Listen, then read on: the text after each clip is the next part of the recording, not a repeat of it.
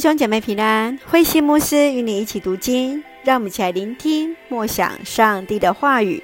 士师记第一章到第二章，另一个世代的开始。士师希伯来文的意思是拯救者、管理者。士师记记载在约书亚离世之后，以色列人处在混乱之中，上帝兴起有领导能力的人出来带领百姓对抗外敌。四世纪有两个主题在萦绕着，第一个就是以色列人民得罪了上帝，开始拜巴力，得罪了上帝；第二个。当时以色列没有王，人人随从自己的喜欢去做。当外族侵略以色列，他们才回到上主的面前，上主就兴起了士师来带领他们对抗外族。在士师记第一章到第二章，以色列人在迦南地攻城的概况，并且以以色列人民得罪上主为题。看见他们在迦南地开始来堕落，让我们一起来看这段经文与思考。请我们一起来看第一章第七节。亚多尼比色说：“曾经有七十个王被我砍断手脚的大拇指，他们在我桌子底下捡丢弃的食物。现在上帝照着我所做的报应我了。他被带到耶路撒冷，死在那里。”亚多尼是主的意思，比色乃是迦南的地名，石头的意思。他本身是一个大将军，砍断人的手脚的大拇指是一个侮辱的意思。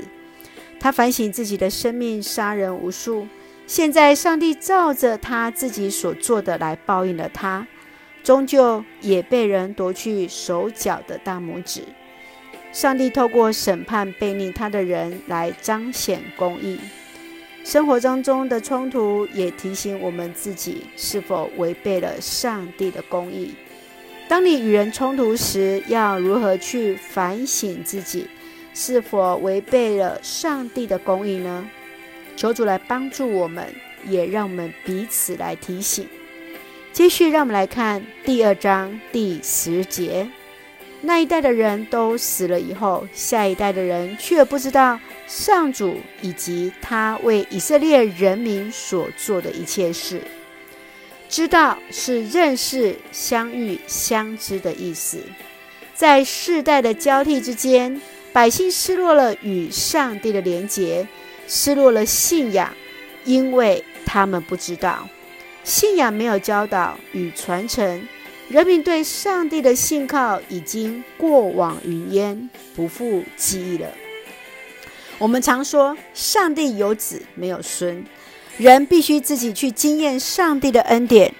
然而，我们也有传承的责任，要将信仰传承给下一代，带领他们来认识上帝，与上帝来的连结。你要如何将过去的信仰经历传达？传承教导给下一代呢？你的家庭是否有举行家庭礼拜？试着透过家庭礼拜来成为信仰分享、传承见证的时间。愿主来恩待，来帮助我们。让我们来看第二章第七节作为我们的金句。约书亚在世的时候，以色列人民侍奉上主；他死了以后，那些亲眼看见上主。为以色列所做一切奇事的长老们都还活着的时候，人民仍然侍奉上主。是的，我们看到，当约书亚在的时候，他们敬奉上帝；那些亲眼看见上帝作为的人，那些长者在的时候，他们仍然侍奉上帝。今天我们要把握，让我们每一个子孙，我们的孩子。来一起来见证上帝在我们生命当中的作为，愿主来帮助，愿主来恩待。让我们用这段经文来作为我们的祷告。亲爱的天父上帝，感谢你所赐给我们一切的美好，鉴察人心的上帝，让我们敏感自己的言语行为是蒙主所喜悦的，来显出上帝的公义、怜悯与爱心。求主指教我们。教导、传承信仰给我们的下一代，带领让我们来认识你，来知道你。走在你所启示的正道上，到老也不偏离，得以荣耀上帝的圣名。赐福我们所爱的教会与每一位弟兄姐妹身体健壮，灵魂兴盛，恩待保守台湾，我们所爱的国家，成为上帝你恩典的出口。感谢祷告是奉靠主耶稣的圣名求，阿门。